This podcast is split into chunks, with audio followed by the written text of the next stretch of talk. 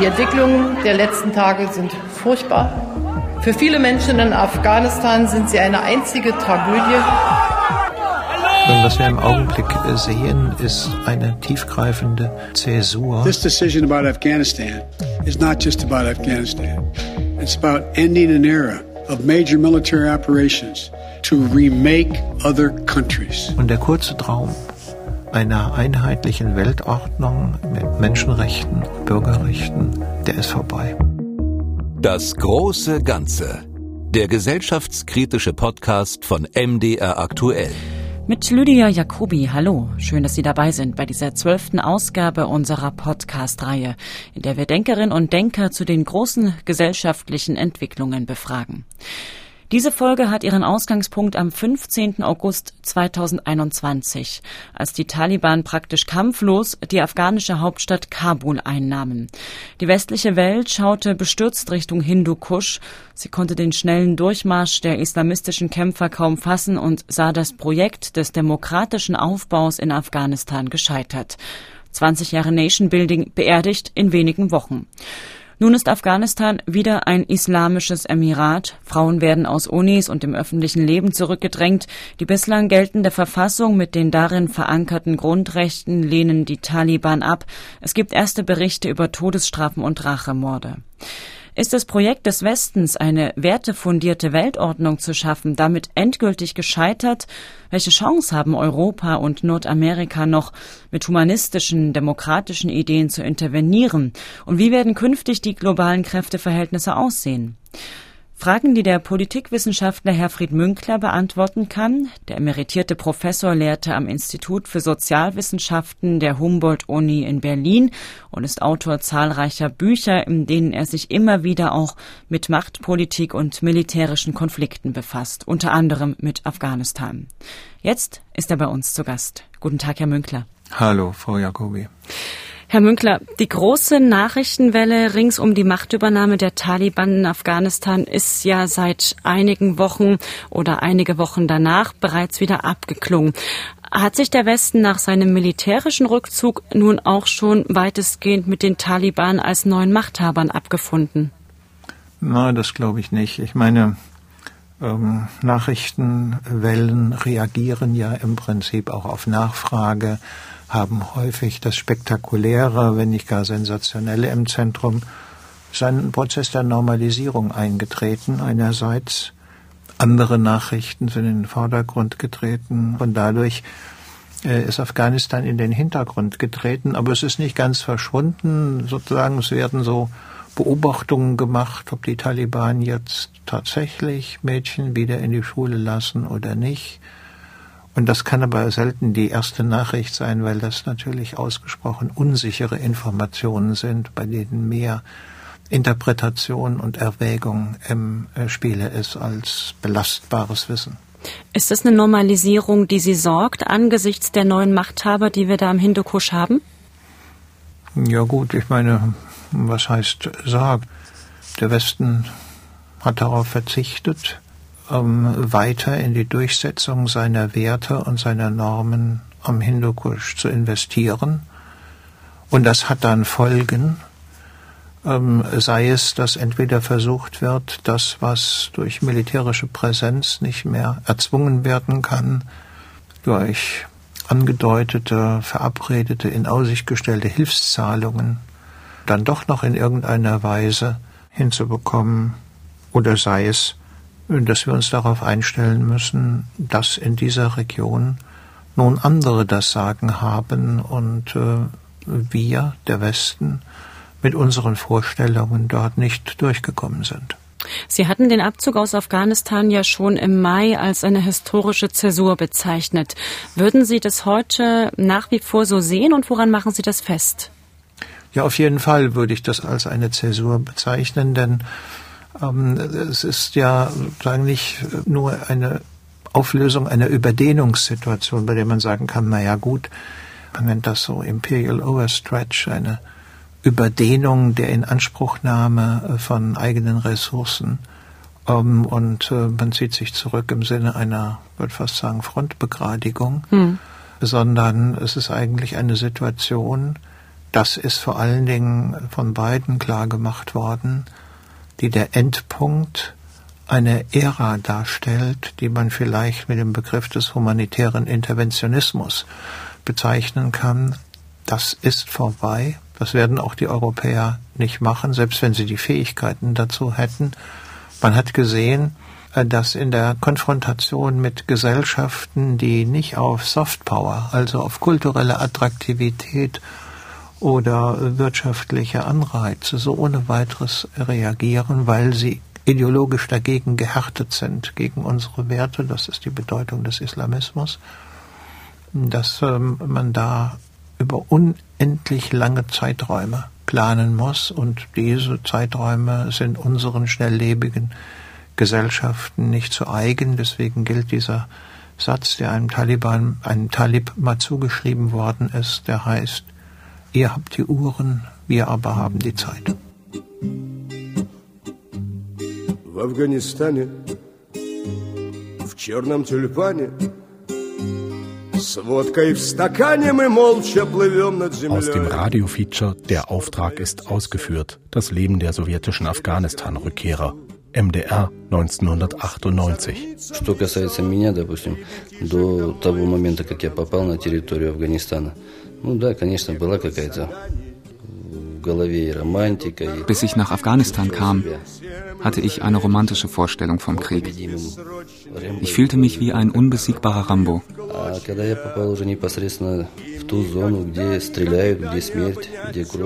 Aber dann kam ich dahin, wo wirklich geschossen wurde, wo Blut und Tod allgegenwärtig waren. Keine Erzählungen mehr, kein Film. Das war real. Das war das Leben, das ich dort mit eigenen Augen sah.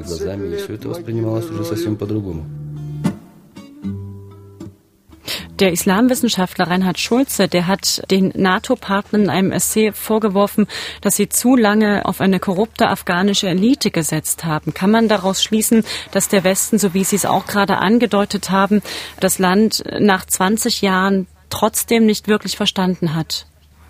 Naja gut, ich meine, man hätte sich vielleicht am Anfang überlegen müssen, dass es auch Gründe gab, warum die damals noch glorreiche Rote Armee in Afghanistan gescheitert ist. Und da hat man sich aber ein bisschen betrunken gemacht, indem man erzählt hat, naja, die wollten ja gewissermaßen den Sozialismus oder Unterdrückung oder was auch immer bringen, aber wir bringen die Freiheit, nicht? Und hat geglaubt, äh, man braucht ähm, das nicht genauer analysieren, aber hätte man das getan, hätte man gesehen, wie hier man konfrontiert ist mit einer zunächst mal zutiefst traditionalistischen Gesellschaft. Und wenn man das tut, dann kommt man zu dem Ergebnis, wenn wir sie in unserem Sinne modernisieren oder überhaupt modernisieren, dann wird es dabei auch Verlierer geben, die damit nicht einverstanden sind. Und das sind vor allen Dingen junge Männer, die in solchen traditionellen Gesellschaften allein aufgrund ihres Geschlechts eine gewisse Dominanzposition haben, nämlich gegenüber Frauen. Hm.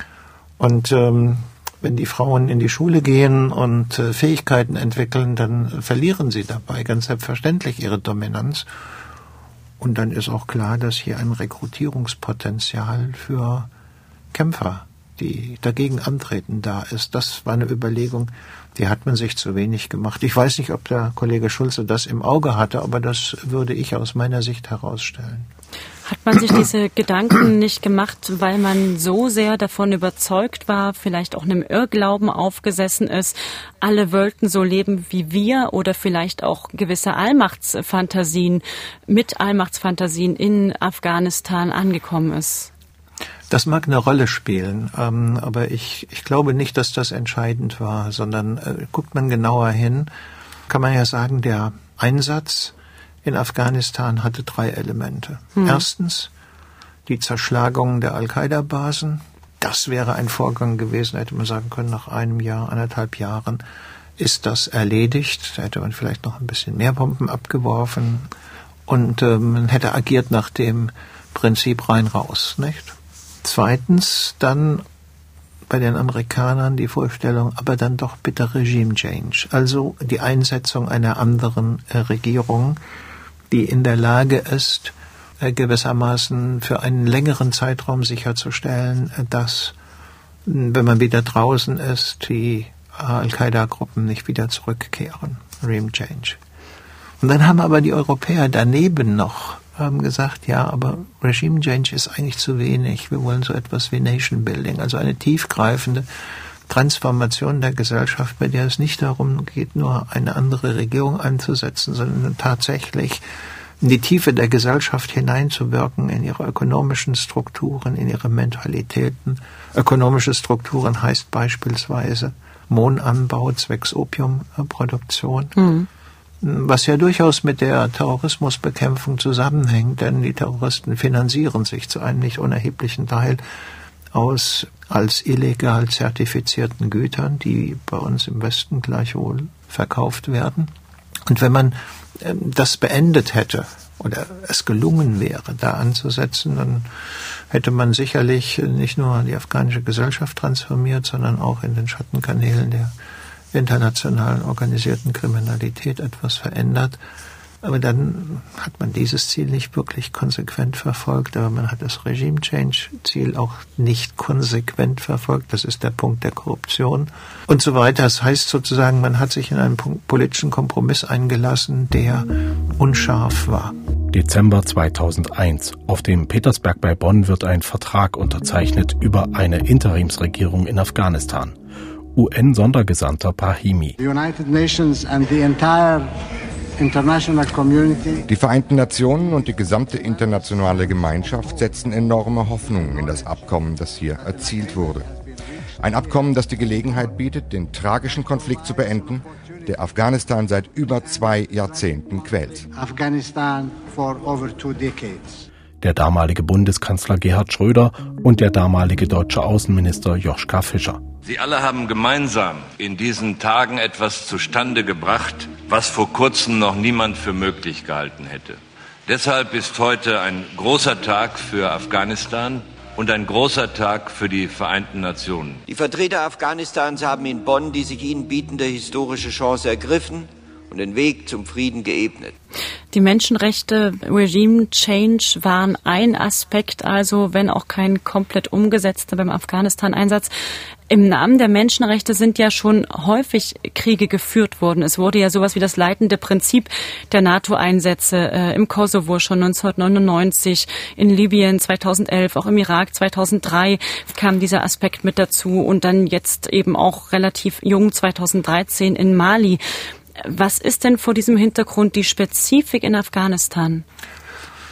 Naja, ich meine, wenn Sie Syrien nehmen, da war es ja gewissermaßen ein Einsatz mit angezogener Handbremse, der sich allein gegen den Kalifatsstaat des IS gerichtet hat. Und äh, man hat sich sonst aus diesem Bürgerkrieg herausgehalten mit dem Ergebnis, dass äh, die Russen und das Assad-Regime der Gewinner geworden sind.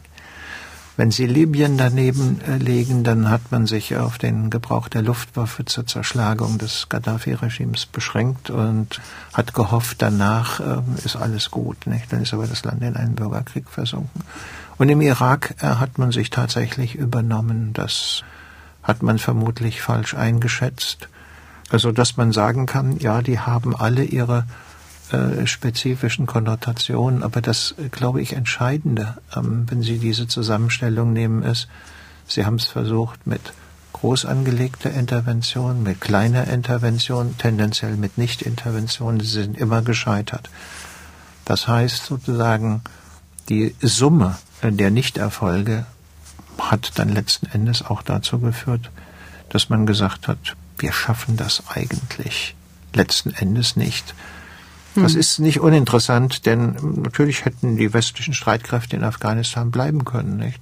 Es ist ja nicht so, dass äh, die Taliban da irgendeinen militärischen Sieg gegen die errungen hätte, sondern es war einfach eine Resignation auf der Grundlage der Durchhaltefähigkeit des Gegners entlang der genialen Formulierung von Henry Kissinger, Reguläre verlieren, wenn sie nicht gewinnen, irreguläre gewinnen, wenn sie nicht verlieren. Das hm. heißt, Zeit ist eine strategische Ressource.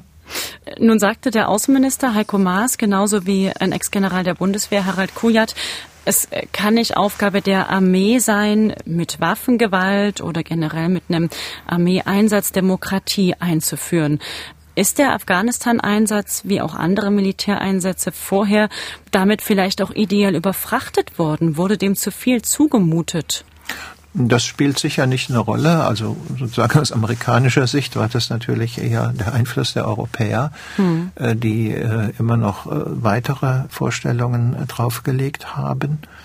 Von daher wäre es vermutlich effektiv gewesen, wenn man sagt, okay, es geht eigentlich doch nur um Al-Qaida, das Ganze auf Luftwaffe, Kampf- und Spähdrohnen und Spezialkommandos äh, zu beschränken, also eher sozusagen an den eigentlichen Feind und Gegner äh, zu zerschlagen, aber sich äh, nicht auf ein so langwieriges und kostspieliges Projekt einzulassen. Aber bei Gesellschaften, die gegenüber dem Militär sowieso in einer kritischen äh, Distanz sind, äh, muss man dann schon versuchen, hohe und hehre Ziele ins Spiel zu bringen, um den Political Support, also die Unterstützung durch die Bevölkerung äh, zu bekommen. Das erklärt das ein, ein Stück weit, aber nicht ausschließlich. Und einerseits natürlich ist es richtig, äh, dass man äh, Demokratie äh, mit Waffengewalt nicht äh, implementieren kann, aber Andererseits haben natürlich weder Maas noch Kujat den amerikanischen Blick, der sagt, naja, wir haben doch am Ende des Zweiten Weltkrieges sowohl in Japan als auch in Deutschland Demokratie hergestellt. Was wollt ihr eigentlich? Das ist eine mhm. andere Perspektive darauf. Vermutlich waren auch die Verhältnisse grundlegend andere, aber das kommt mir bei den Äußerungen der beiden ein bisschen zu kurz, diese spezifisch amerikanische Wahrnehmung, ihre Erinnerung an den guten Krieg. Welche Wege hätte es denn in Ihren Augen gegeben, den Militäreinsatz mit mehr Engagement oder mit einem nachhaltigeren Engagement für eine demokratische Umgestaltung des Landes verbinden zu können. Also ich las zum Beispiel vor kurzem einen Artikel, da ging es um ein Dokument, was Anfang der 2000er schon in den USA ähm, veröffentlicht wurde, dass mit dem militärischen Einsatz mehr Entwicklungszusammenarbeit noch verbunden werden muss. Wäre das ein Weg gewesen? War das zu wenig? Naja, aus deutscher Sicht ist ja gewissermaßen ähm, die Verbindung des Zivilen und des Militärischen von Anfang an mitgedacht worden. Insofern kann man nicht sagen, dass es ein Defizit war. Man kann sogar so weit gehen, dass die Bundeswehr dafür immer ein bisschen Spott äh, seitens äh, der Amerikaner und anderer Verbündete eingefangen hat, weil sie nicht wirklich kämpfen wolle, sondern sich darauf beschränke, Brunnen zu bohren, Brücken zu bauen und sonst irgendwas zu tun. Mhm. Aber wenn man darauf setzt, da muss man natürlich sicherstellen, dass nicht gewissermaßen die einen, die im Norden sind, darauf setzen, aber die allen anderen machen was ganz anderes. Und da hätte man sich wirklich darauf verständigen müssen. Und dann hätte auch klar sein müssen, sagen die französischen Annalhistoriker nicht. Mentalitäten sind die Gefängnisse der langen Dauer. Um die zu ändern, braucht man mindestens 40 Jahre. Und das sind jetzt gerade erstmal die Hälfte erreicht gewesen, wenn man das zugrunde legt. Das heißt, ein solches Projekt hat eine andere Zeit Dimension. Und ähm, das hat man aber natürlich sich nie zugetraut. Der gesamte Einsatz wurde ja in, eingeschlossen, Nation Building, für, mit einem sehr viel kürzeren Zeitraum äh, terminiert und dann immer wieder sozusagen nachgelegt. Hätte man von vornherein gesagt, naja gut, also das ist uns das wert und wir bleiben dort 40 Jahre und wenn das nicht genügt, dann bleiben wir 50 Jahre dann hätte das vielleicht anders ausgesehen. Das ist die eine Möglichkeit. Die andere Möglichkeit, von vornherein zu sagen, ähm, wir backen kleinere Brötchen. Nicht? Äh, wir beschränken uns im Prinzip darauf, gar keine neue Regierung aufzubauen. Auch in einem Land, das heterogen ist und das, ja, der Fachausdruck heißt akephal ist, also das keine Hierarchie, keinen Kopf politisch kennt. Da kooperieren wir mit den Stammesfürsten und den Warlords äh, und versuchen das mit denen zusammen eine letzten Endes strategisch geopolitisch pro-westliche Regierung zu organisieren, aber was dann sonst so passiert, das interessiert uns eigentlich nicht. Aber indem man sozusagen diese beiden äh, Dimensionen übereinander gelegt, verschränkt, dazwischen gewechselt hat, hat man sicherlich von Anfang an einen zum Scheitern verurteilten Ansatz gewählt. Das zeigt sich allerdings, will ich gern zugeben, aus der Retrospektive sehr viel deutlicher, mhm. als es sich am Anfang gezeigt hat. Interview mit dem Publizisten Peter Schollatur zum aussichtslosen Kampf gegen afghanische Terroristen. MDR Oktober 2001. Peter Schalatur, Verteidigungsminister Rumsfeld, hat ja durchblicken lassen, dass der Krieg gegen die Taliban möglicherweise überhaupt nicht gewinnbar sei. Was sagen Sie dazu? Ja, man, man wundert sich da sehr, nämlich man hätte sich auf, auf amerikanischer Seite erkundigen können bei den Russen, die ja nun ihre Erfahrungen gesammelt haben und auch bereit sind, äh, sie mitzuteilen. Äh, offenbar hat man es nicht getan. Unterstellen wir mal, man hat es vielleicht getan oder man hätte es gut tun können. Was äh, hätte man denn erfahren können? Ja, also ich persönlich, als äh, der General Rutskoy hat sich ja auch im deutschen Fernsehen geäußert. Ich persönlich habe mich mit General Lebet sehr ausführlich darüber unterhalten, der im Panjshir gekämpft hat. Und er hat gesagt, es sei einfach aussichtslos, auf die Dauer gegen Leute zu kämpfen, denen der Tod ziemlich gleichgültig ist.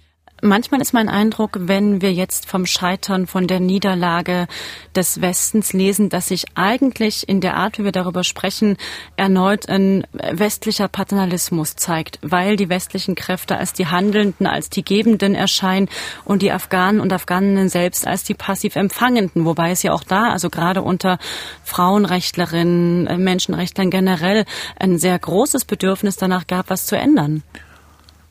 Ja, aber äh, schauen Sie, ich meine, was wir jetzt im Augenblick hören, sind ja die Hilferufe, dass das afghanische Gesundheitssystem zusammenbricht, wenn nicht sofort und auf der Stelle westliche Hilfe in der Höhe von mehreren hundert Millionen bereitgestellt werden und so weiter und so weiter. Das heißt, eigentlich ist, äh, wenn man über Afghanistan nachdenkt und eine Vorstellung der Ver Änderung oder zumindest nur der Verhinderung von Leid und Elend hat, eine quasi paternalistische Opposition, jedenfalls was Ressourceneinsatz anbetrifft, unvermeidlich. Hm. Man kann das vielleicht ein bisschen ästhetisch besser kamouflieren. ähm, das sagt, da spricht man dann so was weiß von Hilfe zur Selbsthilfe und demnächst brauchen sie das nicht mehr.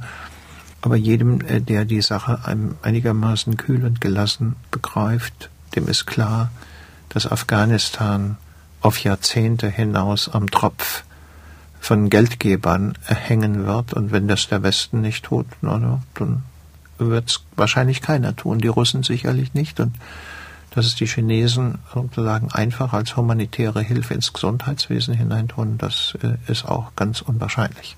Ja, was wird denn die Rolle von äh, China und Russland jetzt nach dem Abzug des Westens aus Afghanistan sein? Naja, man kann ganz gut beobachten, dass äh, die Taliban mit Russland und China oder auch umgekehrt ein Agreement hergestellt hat.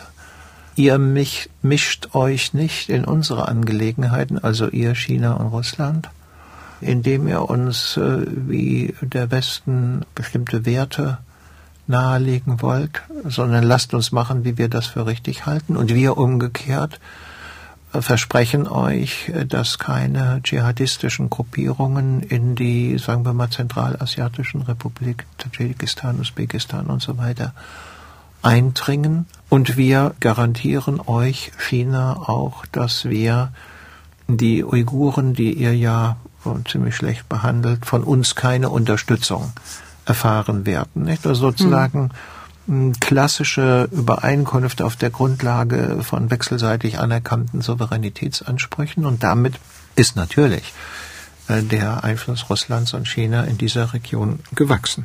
Das heißt, man profitiert da ein Stück weit davon, dass man die Machtausweitung weniger mit Werten und Menschenrechten verknüpft? Ja, man sozusagen, also man ist in diesem Fall die chinesische ja, Führung genau. und die russische Führung, nicht?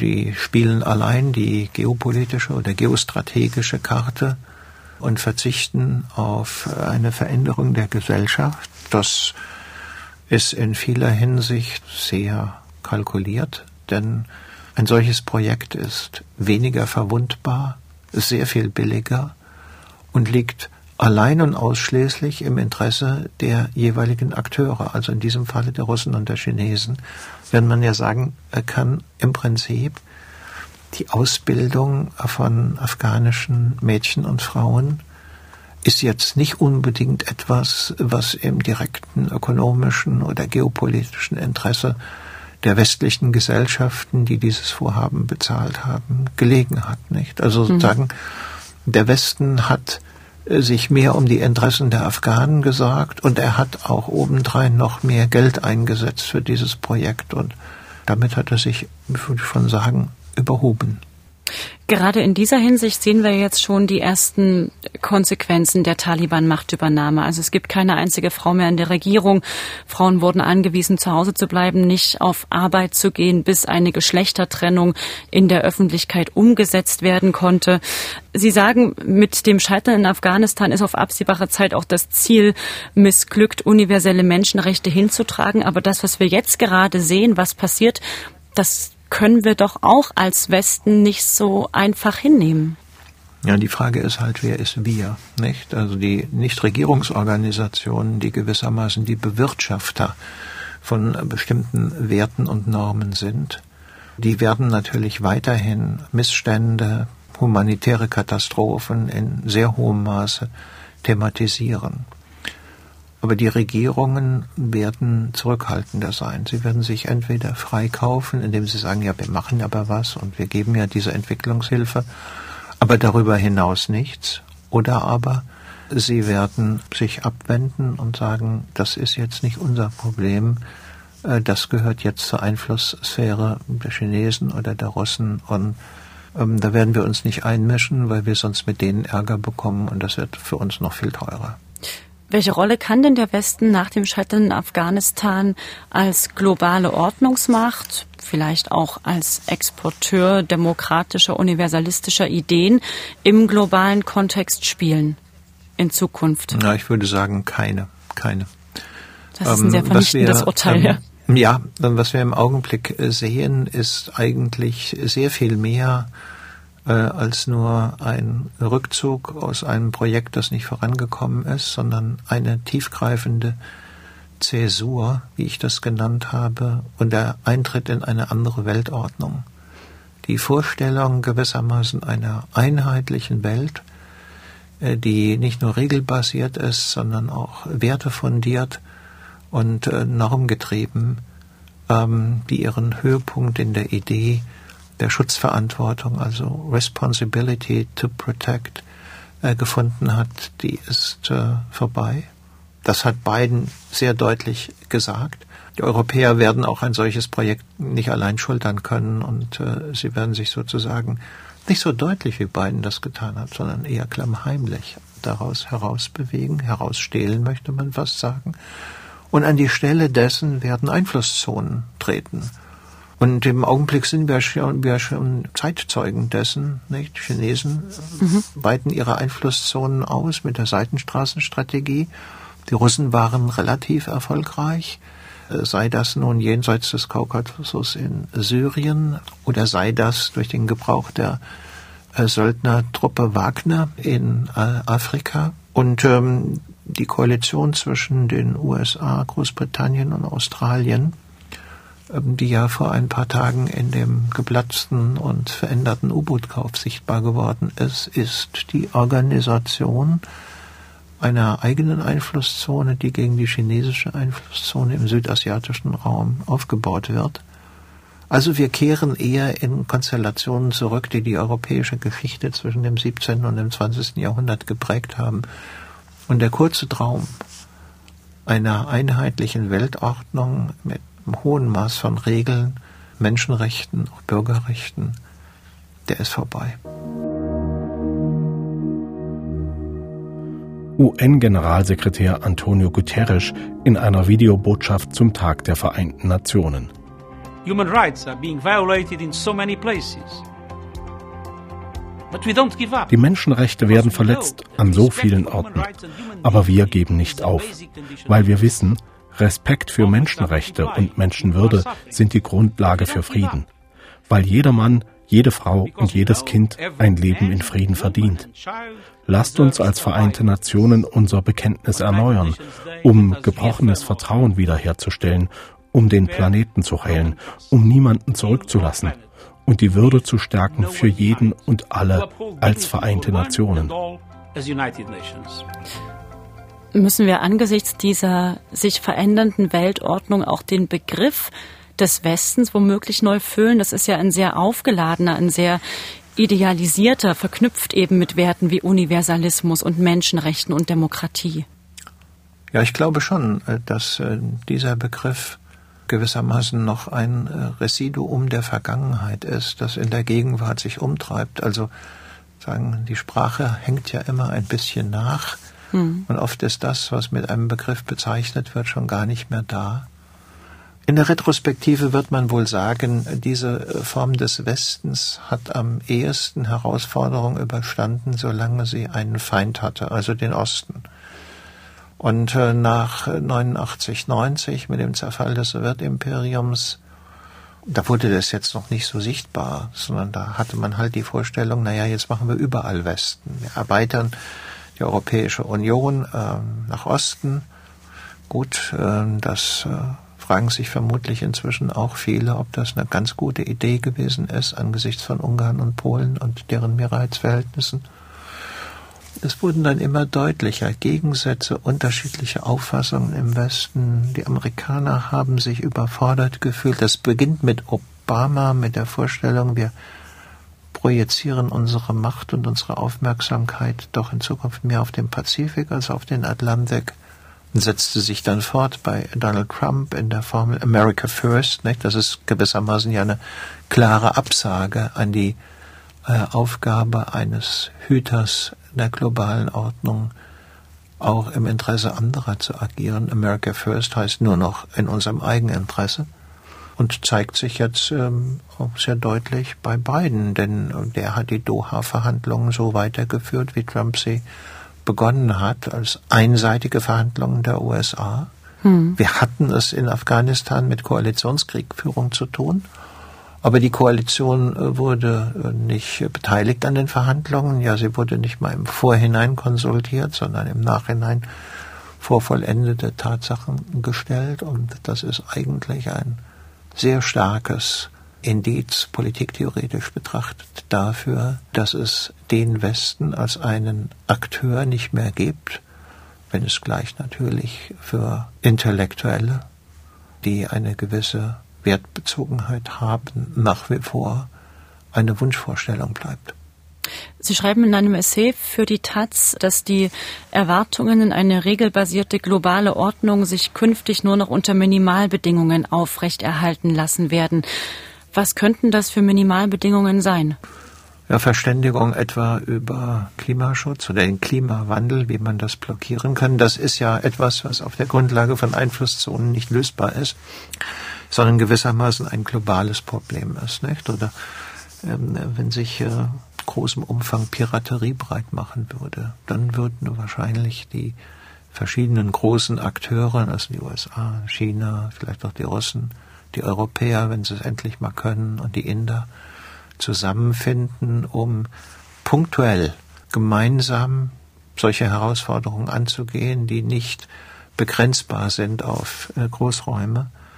Und das ähm, habe ich hier im Auge. Nicht? Also sozusagen, ja, Globalität bleibt auch noch, aber äh, eben äh, nicht mehr in dem breiten und umfassenden Anspruch, also nicht mehr weg, wie die Amerikaner sagen würden, sondern thin, dünn.